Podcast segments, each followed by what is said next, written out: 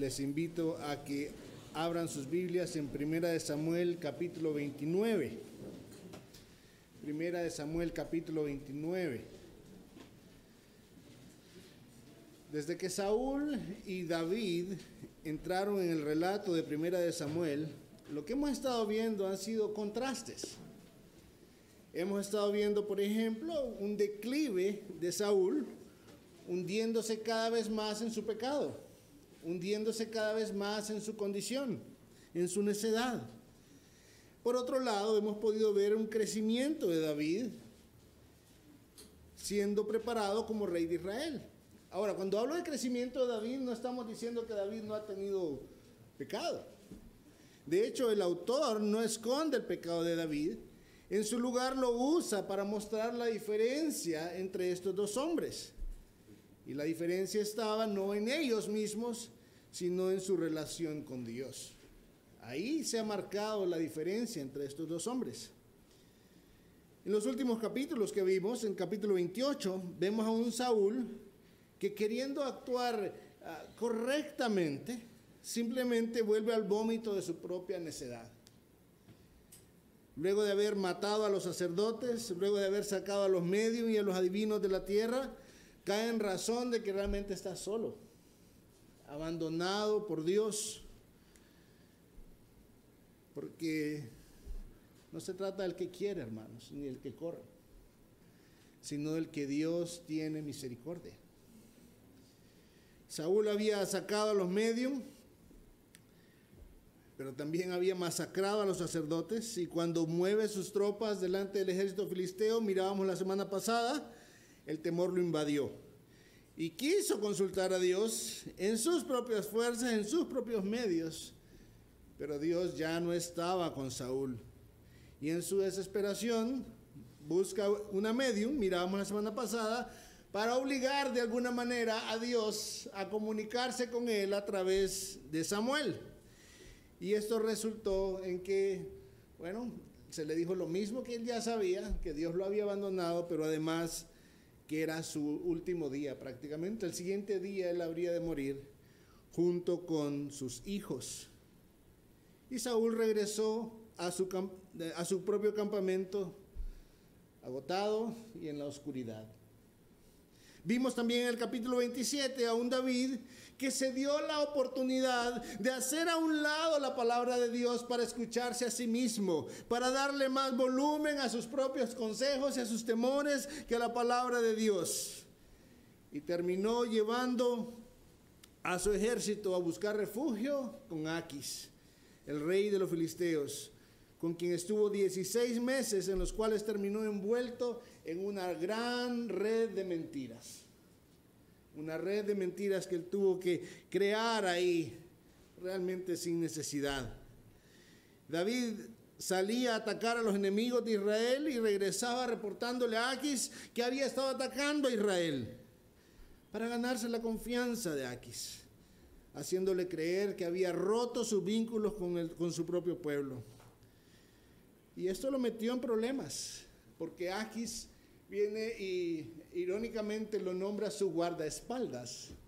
Realmente, literalmente, lo que dice el texto es su guardacabeza, lo cual es irónico, porque parece que este hombre no olvidaba la manera en que David había guardado la cabeza de Goliat también. Entonces, este hombre lo nombra su guardacabeza o su guardaespaldas, diríamos nosotros. Y, a ese nivel se había ganado la confianza y llega un punto en que Aquis dice, bueno, vamos a la guerra.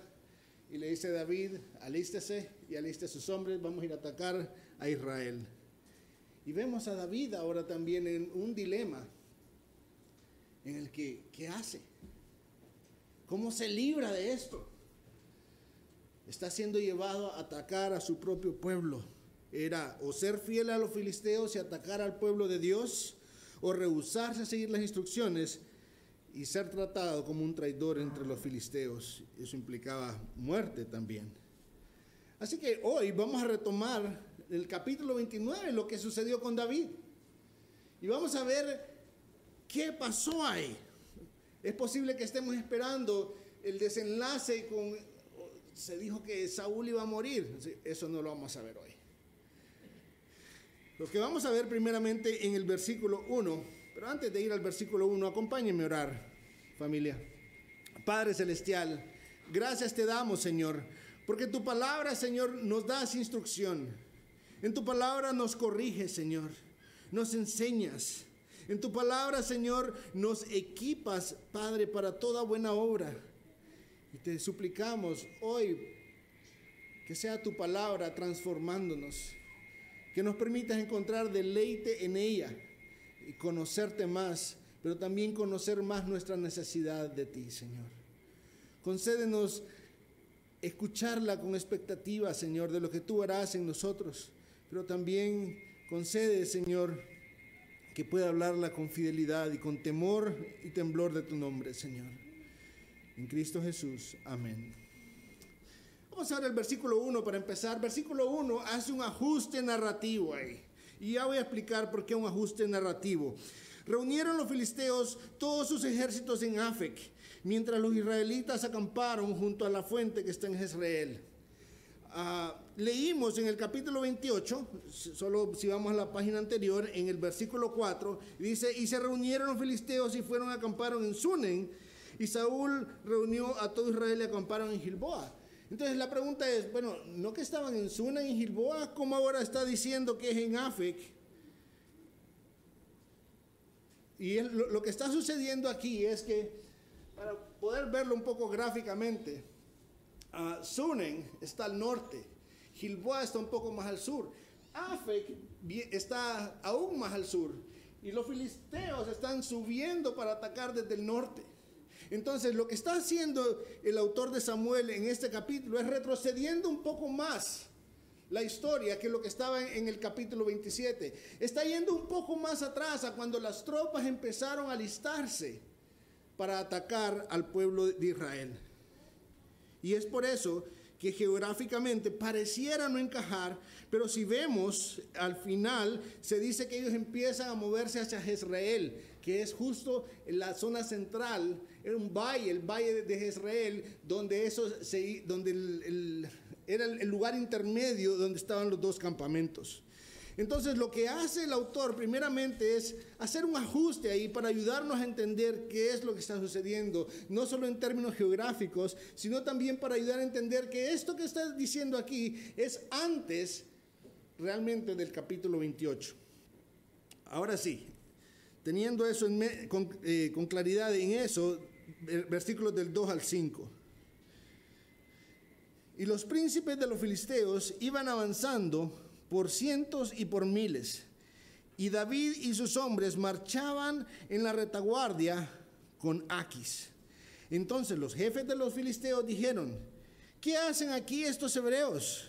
Y Aquis dijo a los jefes de los filisteos, ¿no es este David, el siervo de Saúl, el rey de Israel, que ha estado conmigo estos días o más bien estos años? Y no he hallado falta en él desde el día en que se pasó a mí hasta hoy. Pero los jefes de los filisteos se enojaron contra él y le dijeron, haz volver a ese hombre y que se vuelva al lugar que le asignaste y no le permitas que descienda a la batalla con nosotros, no sea que en la batalla se convierta en nuestro adversario. Pues, ¿con qué podría hacerse él aceptable a su Señor? ¿No sería con las cabezas de estos hombres? ¿No es este David de quien cantaban en las danzas diciendo, Saúl mató a sus miles y David a sus diez miles? Pues veamos lo que está sucediendo aquí. Lo que está sucediendo es comienza el avance hacia Sunen. Comienza el, avance de estas tropas para llegar al, justo a lo que sucede en el 28. Y Aquis no es el único a cargo del ejército. Hay otros hombres ahí, hay otros generales, hay otros comandantes. Lo que sí sucedía es que Aquis estaba al final con los hombres de David, con el ejército de David, con, digámoslo así, su orgullo. Y a medida que las tropas empiezan a avanzar, estos ah, comandantes, estos generales, estos príncipes, se dan cuenta que están yendo a pelear contra Israel y en las tropas de los filisteos están llevando a hebreos. Le dicen a Aquis, ¿qué te pasa? O sea, estamos yendo a atacar Israel y estás llevando hebreos. ¿Qué, se supone que estás haciendo, Aquis? E, esto, hermanos, yo no soy fan del fútbol, pero esto es como que lo que sí puedo entender es que no tendría mucho sentido un fanático del Motagua en la barra del Olimpia. Y era algo así lo que estaba sucediendo. Alguien que estaba, o un, mini ejército ahí que estaba fuera del lugar. Y Aquis defiende a David. En versículo 3, y así como sucede en el versículo 6 y en el versículo 9, él empieza a defender a, David. Y dice, no, David está a nuestro lado. Él tiene años sirviéndonos, realmente tenía 16 meses nada más. David ha sido intachable todo el tiempo. Él ya no está con los judíos, más bien él ahora los ataca. Y si hacemos a un lado la farsa de David, porque todo esto era una farsa, hemos visto en el capítulo 27, podríamos decir que realmente David era considerado un guerrero estrella de Aquis. Era un hombre con buen testimonio de los de afuera, podríamos decir en cierta forma, a quien no se le señalaba ninguna otra cosa negativa. Ahora, los jefes del ejército, ellos no se lo creyeron. De hecho, se enojaron contra Aquis. En cierta forma, el texto de entender que había cierta ingenuidad en Aquis ahí. ¿Cómo te pones a creer vos que lo vas a, llevar? Que se vaya. Que se vaya. No lo queremos aquí. Estos eran hombres que no solo conocían la historia, sino que aprendían de la historia. Si me ayudan retrocediendo un poquito en el capítulo 14. En el capítulo 14, versículo 21.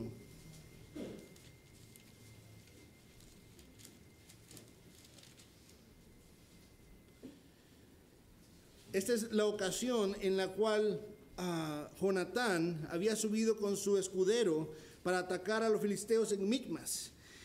Y, ahí habían unos hebreos, y dice el, versículo, entonces los hebreos que antes estaban con los filisteos y que habían subido con ellos de los alrededores del campamento, aún ellos también se unieron con los israelitas que estaban con Saúl y Jonatán.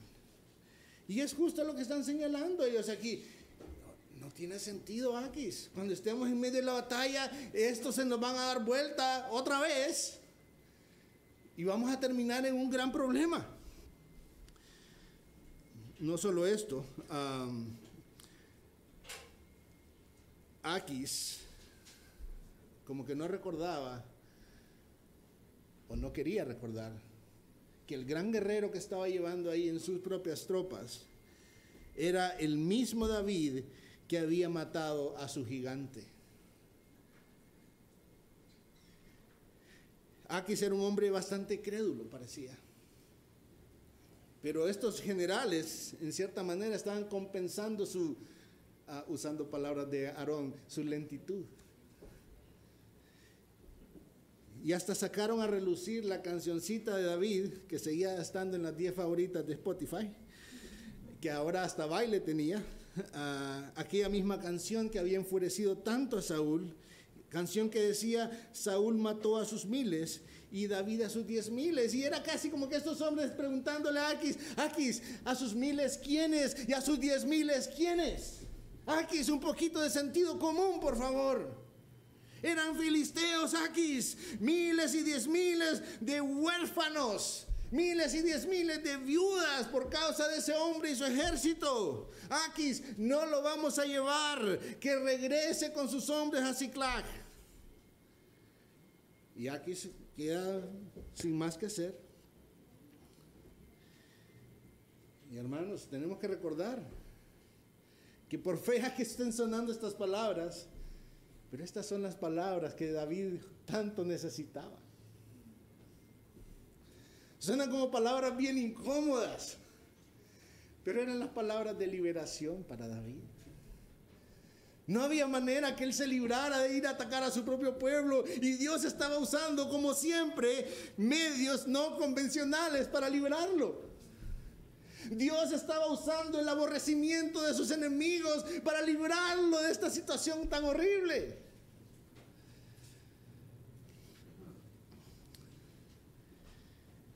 Por incómodas que fueran estas palabras, era lo que justo lo que David necesitaba.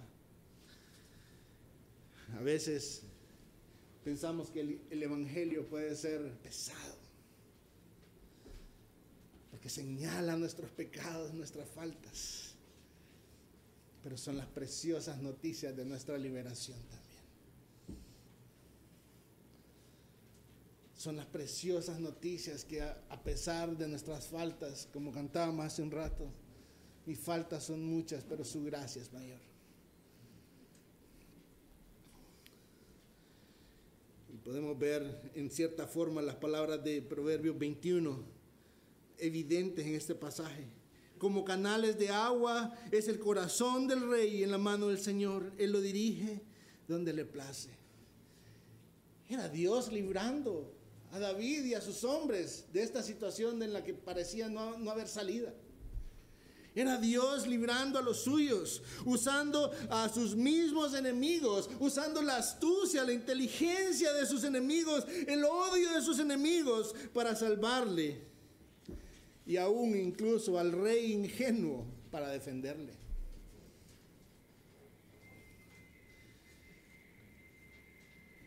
Veamos los versículos del 6 al 11. Aquí llamó a David y le dijo, vive el Señor, que tú has sido recto. Tu salir y tu entrar en el ejército conmigo son agradables a mis ojos, pues no he hallado mal en ti desde el día en que te pasaste a mí hasta hoy sin embargo, no eres agradable a los ojos de los príncipes. Ahora pues, vuelve y vete en paz para que no desagrades a los príncipes de los filisteos. Y David dijo a Aquis, pero ¿qué he hecho? ¿Y qué has hallado en tu siervo desde el día en que estuve delante de ti hasta hoy para que yo no vaya y pelee contra los enemigos de mi señor el rey? Respondió Aquis y dijo a David, yo sé que eres grato a mis ojos como un ángel de Dios. Sin embargo, sí, los jefes de los filisteos han dicho, no debes subir con nosotros a la batalla. Por tanto, levántate muy de mañana con los siervos de tu Señor que han venido contigo, y luego que os hayáis levantado temprano y haya claridad, partid. David pues se levantó temprano, él y sus hombres, para salir por la mañana y regresar a la tierra de los filisteos, y los filisteos subieron a Jezreel. Aquí le da la noticia a David y le repite ah, que no es que hubiera algo malo en él. Aquí lo despacha en paz. Pero David como que no podía soltar la, farsa, ¿verdad? Y dice, pero ¿qué he hecho? Esa era la pregunta favorita de David, hermanos. ¿Qué he hecho? ¿Recuerdan a David cuando llega, que estaba Goliat ahí amenazando al, pueblo? Y llega ahí, están sus hermanos y se enojan con él. Y, ¿Qué he hecho? Cuando Saúl estaba persiguiéndolo y, y se encuentra con Jonatán y le dice en varias ocasiones, ¿qué he hecho? Pero ahora, no soltando la farsa que tenía con Aquis, vuelve con su pregunta, ¿qué he hecho? Gracias.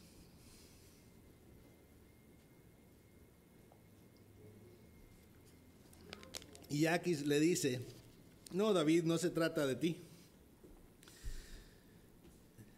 Interesante, porque ese que he hecho es la pregunta más absurda en ese momento. David ya estaba siendo librado y era como, no hombre, si ya, me, como que ya le agradó la idea de estar en el ejército. No, ah, pero no, ni aún David iba a librarse de ninguna forma de la misericordia de Dios para librarlo. Y él y sus soldados son despachados. Se le dice que se vayan, que se levanten temprano, para que al siguiente día de mañana regresen a Ciclaga. Pareciera, hermanos, que este párrafo no tiene mucho. Pero recordemos que estos dos reyes, estos dos ungidos de Dios han sido puestos en contraste. Y es necesario que prestemos atención a los detalles entre Saúl y David. Recuerde, recuerde cuáles fueron las condiciones en que vimos a Saúl en el capítulo anterior irse donde la, donde la divina. la misericordia de Dios no estaba con Saúl. Lo único que Saúl tenía por cierto era que el día siguiente habría de morir junto con sus hijos, que su ejército iba a ser derrotado. Saúl estaba exhausto y de noche agarró camino en la oscuridad, casi como representando su condición. Pero en este pasaje estamos viendo a un David aliviado realmente. A un David que se le manda en paz, le dice, vete en paz. Fueron las palabras de, de, Aquis para él en el versículo 7. Un David un David que, que, ha sido librado de tener que atacar a su propio pueblo, de tener que caer en manos de los filisteos. Un David que de repente tuvo una de las noches más tranquilas y que se levanta de mañana a la luz del amanecer para irse con su pueblo. Esos contrastes no están ahí de balde, hermanos. Están para hacernos ver.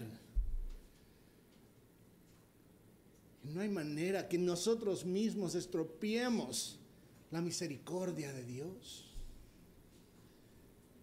Hace ratos no mencionamos la palabra Hesed ese amor que nos persigue, ese amor que nos caza con Z, ¿verdad? Como un perro siguiendo a su presa. Así es ese amor, no nos abandona.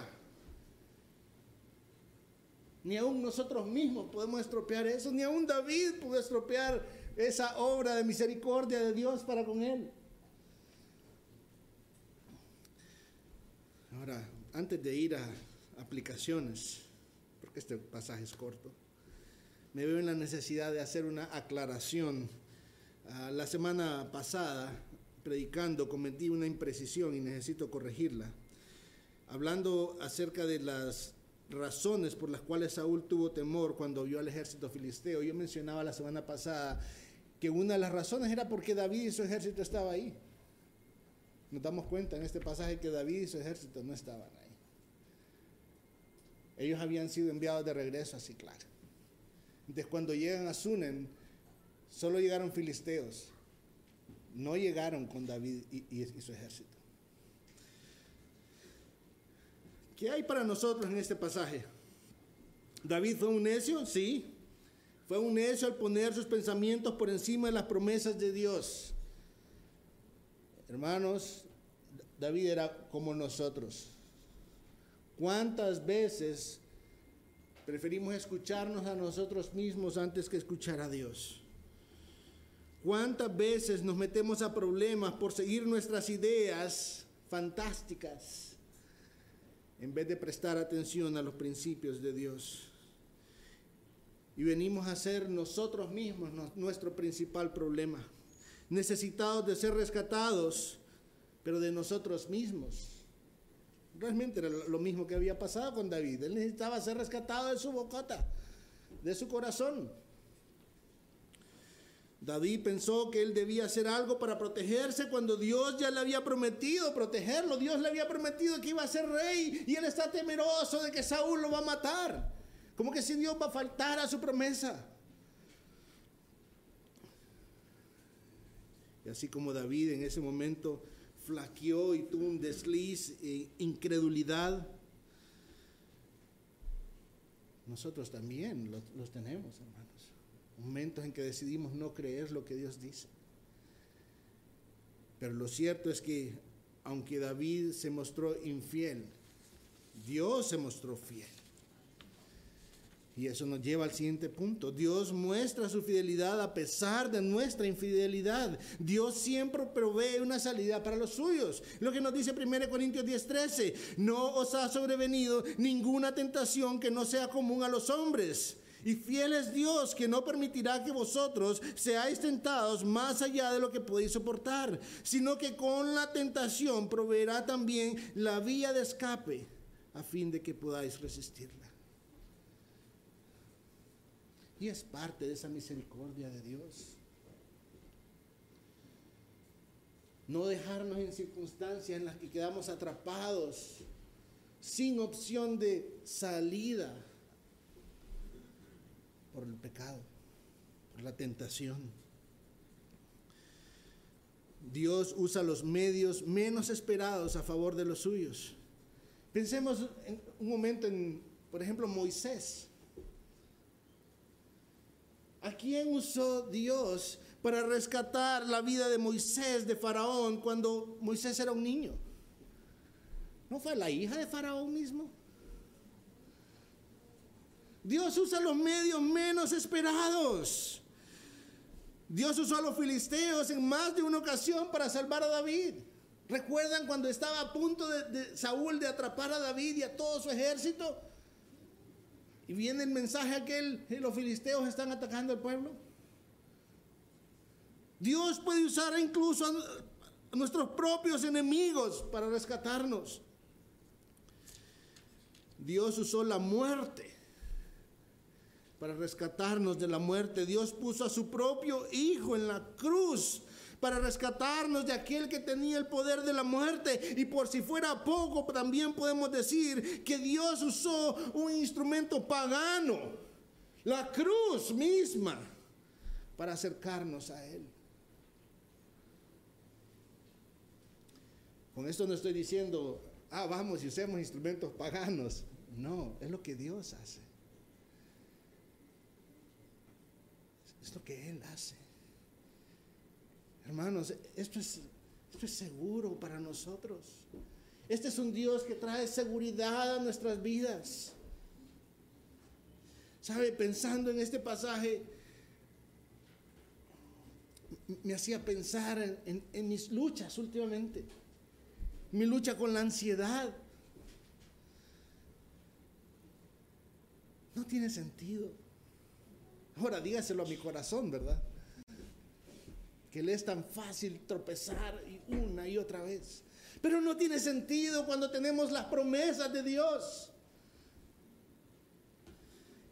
El Gesed, esa misericordia, ese amor inagotable de Dios, vence cualquier obstáculo para alcanzarnos, aun cuando el obstáculo soy yo. Dios dispuso que David sería el rey. ¿Sabe, hermanos? Nadie iba a estropear ese propósito. Ni siquiera David.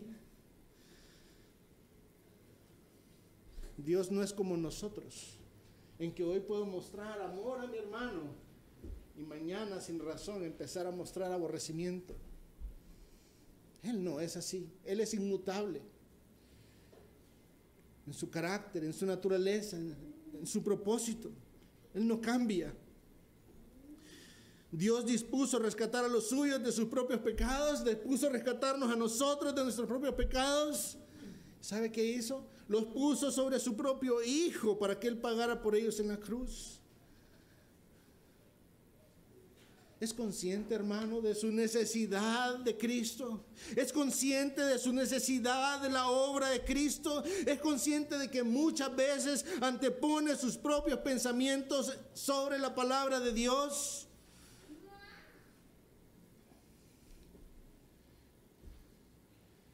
Hermano, vengamos a Cristo Jesús.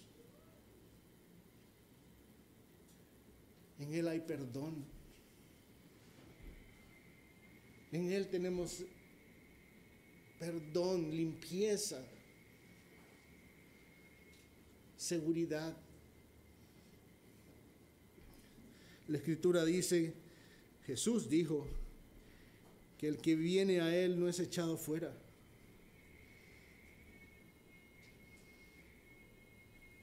Él es el único que puede limpiarnos, hermanos. Si usted no tiene una relación con Cristo, hoy quiero decirle, venga a Cristo. Él no le va a desechar. Salmo 103, 11 dice, porque como están de altos los cielos sobre la tierra, así es de grande su misericordia para los que le temen. Hermanos, así de grande es la misericordia de Dios. Es una misericordia que nosotros no podemos alcanzar por nuestro propio esfuerzo ni así saltáramos muy fuerte, no hay manera que desde la tierra alcancemos los cielos. Así tampoco su misericordia nosotros no la alcanzamos por nosotros mismos. Es Él proveyendo su inmensa misericordia para nosotros. Pero dice ahí, no es para aquellos que toman la gracia como changoneta.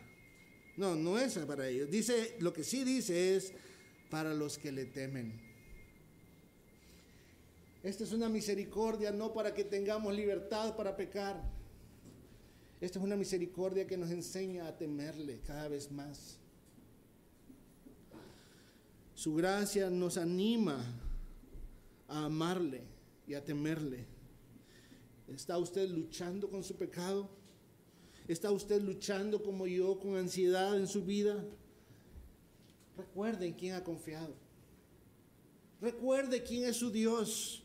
Dios ha dispuesto todas las cosas, todas, absolutamente todas las cosas, aún la muerte misma, para el bien de los que le aman. No hay razón entonces para temer. No hay razón entonces para temer. No estoy hablando para actuar neciamente, imprudentemente.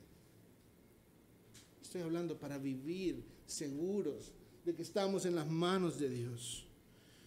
No hay nadie que pueda frustrar el propósito de Dios para con los suyos. Dios es el que gobierna sobre todo. ¿Está preocupado usted por el gobierno? Dios es el que gobierna sobre todo. Y siempre va a gobernar para el bien de los suyos. No importa cuáles sean sus circunstancias. Ay, Josué, es que usted no conoce mis circunstancias. Si es posible que no las conozca. Pero quiero decirle, Dios está por encima de nuestras circunstancias. Confiemos en Él. Amémosle a Él, conozcámosle a Él, temámosle a Él. Por último, acompáñeme por favor al Salmo 117.